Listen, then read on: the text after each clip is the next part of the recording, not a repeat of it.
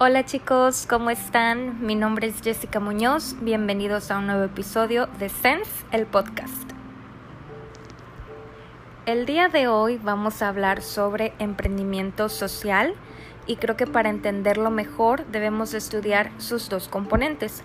La parte de emprendimiento que nos habla de iniciar una actividad o un nuevo proyecto a través de ideas y optimizando oportunidades y bueno, cuando nos referimos a oportunidades, estas pueden ser de cualquier tipo mientras nos podamos ver beneficiados o beneficiadas de ellas para obtener alguna meta en específico o para llegar a algún punto en particular. Y la parte social, que para esta materia es el corazón o bien la razón de crear emprendimiento, en otras palabras, está enfocado en generar proyectos que beneficien a la sociedad, por lo que el emprendimiento social vendría a ser esa creación de proyectos que busquen el beneficio de la sociedad. Siempre que hablo de emprendimiento social, cuando me han dado la oportunidad de hacerlo, me gusta dejar súper bien en claro que el emprendimiento social no es asistencialismo, el emprendimiento social es una serie de pasos o es una serie estructurada que nos permite dar solución a algún problema que es relevante dentro de la sociedad. ¿Por qué es importante el emprendimiento social? Nos encontramos ante un mundo que está padeciendo muchos problemas a nivel ambiental, económico, a nivel salud y cuando digo salud no me refiero solamente a salud física, sino también a salud emocional, a salud psicológica, a salud sexual, a todas estas este tipo de cosas que nos afectan directamente a nuestra salud. Estamos viviendo también un tiempo en el que es necesario cambiar la estructura económica para no repercutir en el medio ambiente de una manera tan negativa. Entonces, dentro de todos estos problemas hay una oportunidad para el emprendimiento social. ¿Por qué? Porque el emprendimiento social saca su inspiración de esos problemas para atenderlos a través de un modelo de negocio.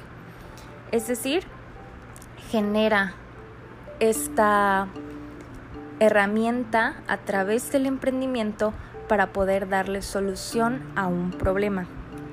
¿Qué puede lograr el, emprendimiento social a mediano o largo plazo? Pues bien, puede lograr cosas muy, muy, muy, muy, muy grandes como el cambio de un sistema económico, como el cambio en políticas públicas, pero también puede generar impacto muy importante dentro del círculo en el cual se expande. Entonces, sucede esto a lo que llamamos efecto mariposa, que ya contagiamos a una persona, ya esa persona por sí misma tiene contacto con muchos problemas que ha normalizado, porque yo creo que nos ha pasado a todos en algún momento que damos por sentado que, bueno, hay falta de agua en tal comunidad, es normal tener que levantarnos a tal hora para ir por el agua que está a, no sé, 7 kilómetros y esas personas que viven con ese problema ya lo han normalizado. Su día a día se trata de levantarse una hora para que a X hora haya agua en sus casas, pero no es una condición normal, no es una condición ideal. Entonces el emprendimiento social lo que hace es ofrecer estas soluciones a estos problemas. Entre más complejo sea el problema, más compleja tiene que ser la solución que le damos. ¿De qué se vale el emprendimiento social? El emprendimiento social utiliza herramientas de negocio que están dentro de su propio ambiente para poder generar este tipo de ideas. Puede que sean organizaciones que impacten a nivel a nivel problemática o pueden que sea un individuo que esté generando una iniciativa que resuelva esos problemas o que atraiga la atención a esos problemas. Y bueno, ¿cuáles son los beneficios o cómo podríamos beneficiarnos del emprendimiento social?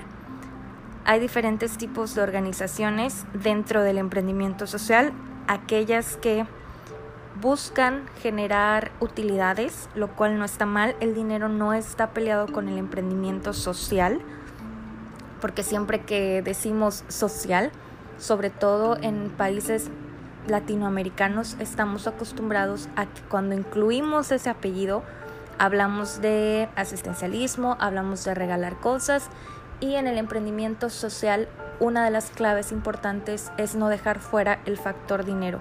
¿Por qué?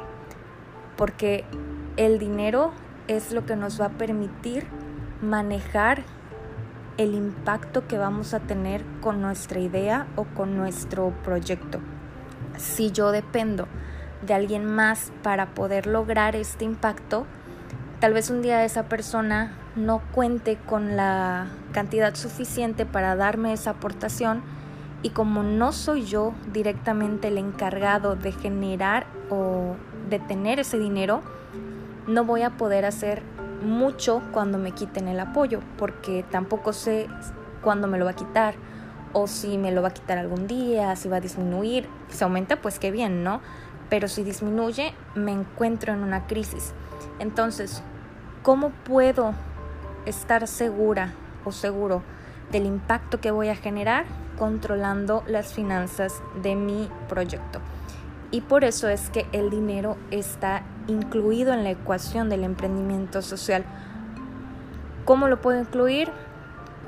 Tal vez, mm, por ejemplo, hay un emprendimiento que se llama La Cana. Ellos hacen muñecos que están elaborados por, con la técnica crochet y lo, lo hacen para poder beneficiar a las mujeres y a las mujeres que estuvieron en la cárcel y que tengan un mejor proceso de readaptación a la sociedad. ¿Qué está haciendo aquí? Resolviendo un problema. ¿Cuál es el problema? Que las mujeres cuando salen de la cárcel tal vez no tienen, empiezan de cero y no solo de cero, sino de en menos cierto punto. Entonces lo que hacen es ayudarlas mediante estos recursos para poder reintegrarse óptimamente a la sociedad. Y bueno, hay muchos ejemplos acerca del emprendimiento social. A mí me gustaría que después de este audio tú pudieras pensar en qué cosas dentro de tu entorno se han normalizado pero no son ideales. Hay una herramienta que a Brenda y a mí nos gusta mucho que se llama la Agenda 2030 de Objetivos de Desarrollo Sostenible de la ONU. Si puedes revisarla, yo creo que esa es una fuente muy importante de inspiración, sobre todo para poder darte cuenta que los problemas que tal vez tú puedas detectar en tu localidad, en tu comunidad, en tu estado, no están pasando solo ahí, sino que están pasando a nivel internacional, que son de atención urgente para poder resolverla y que tú puedes hacer algo. Entonces me gustaría que después de escuchar este podcast pudieras investigar o darte cuenta de qué cosas han normalizado en tu entorno que no son ideales y que tú puedes generar una idea o que tú puedes hacer un boceto de una solución para esta. Muchas, muchas gracias por escucharnos. Gracias por sintonizar Sense el podcast. Esperamos escucharte también a ti en nuestras redes sociales, Sense-Network en Instagram y Sense Network en Facebook. Ahí puedes ponerte en contacto con nosotras, qué temas te gustaría profundizar y si tienes dudas acerca del emprendimiento social, escríbenos para estar en contacto. Nos vemos en el próximo podcast.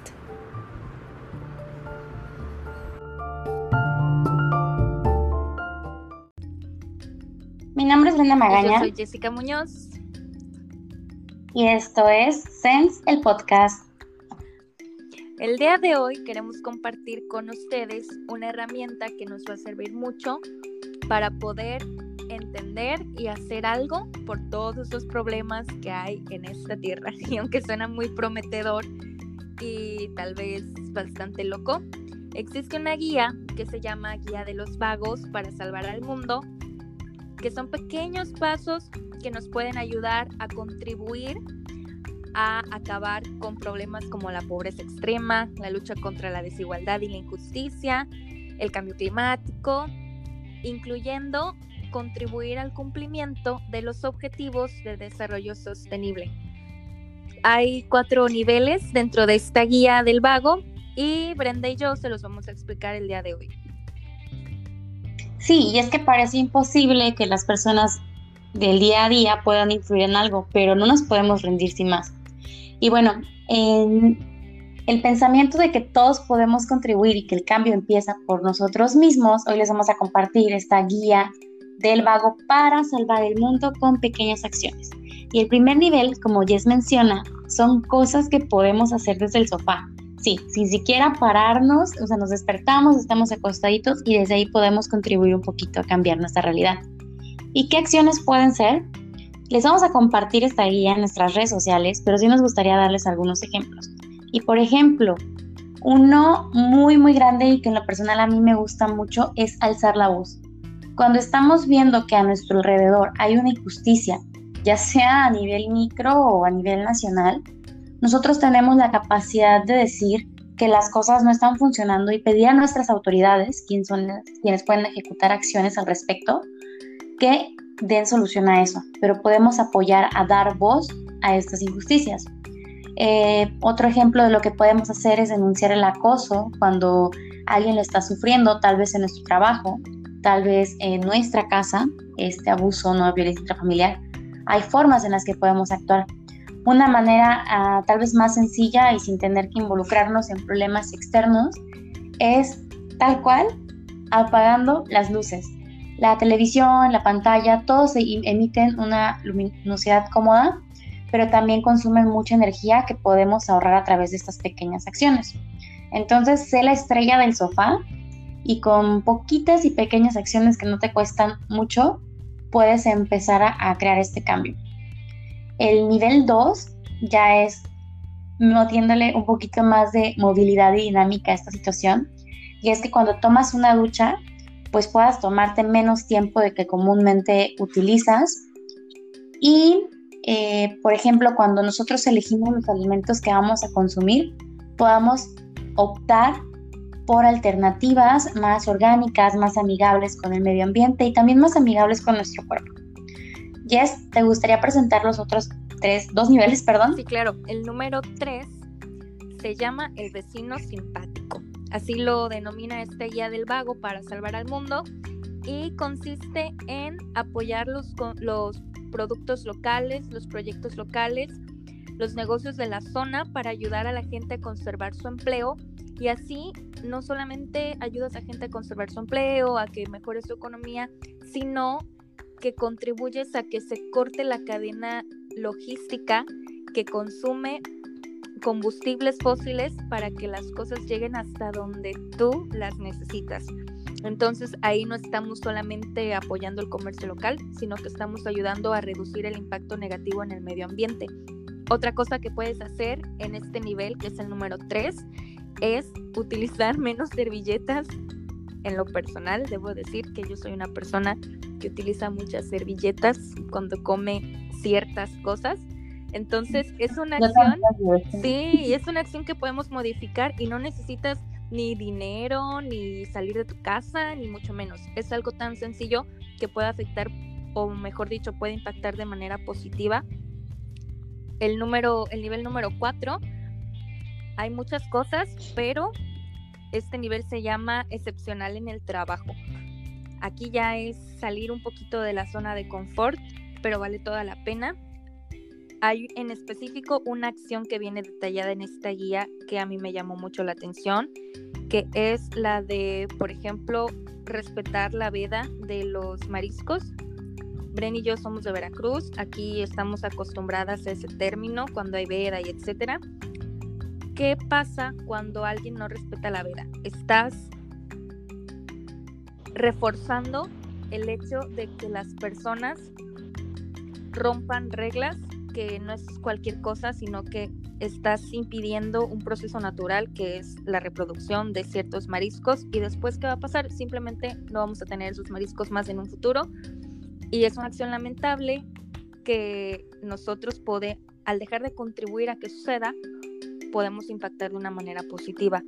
Otra cosa que se puede hacer en el nivel 4 es, por ejemplo, asegurarse de que la empresa utilice o tenga políticas que aseguren la igualdad de género, que aseguren la igualdad de salarios, por ejemplo, la igualdad de representación eh, de mujeres y de hombres en cargos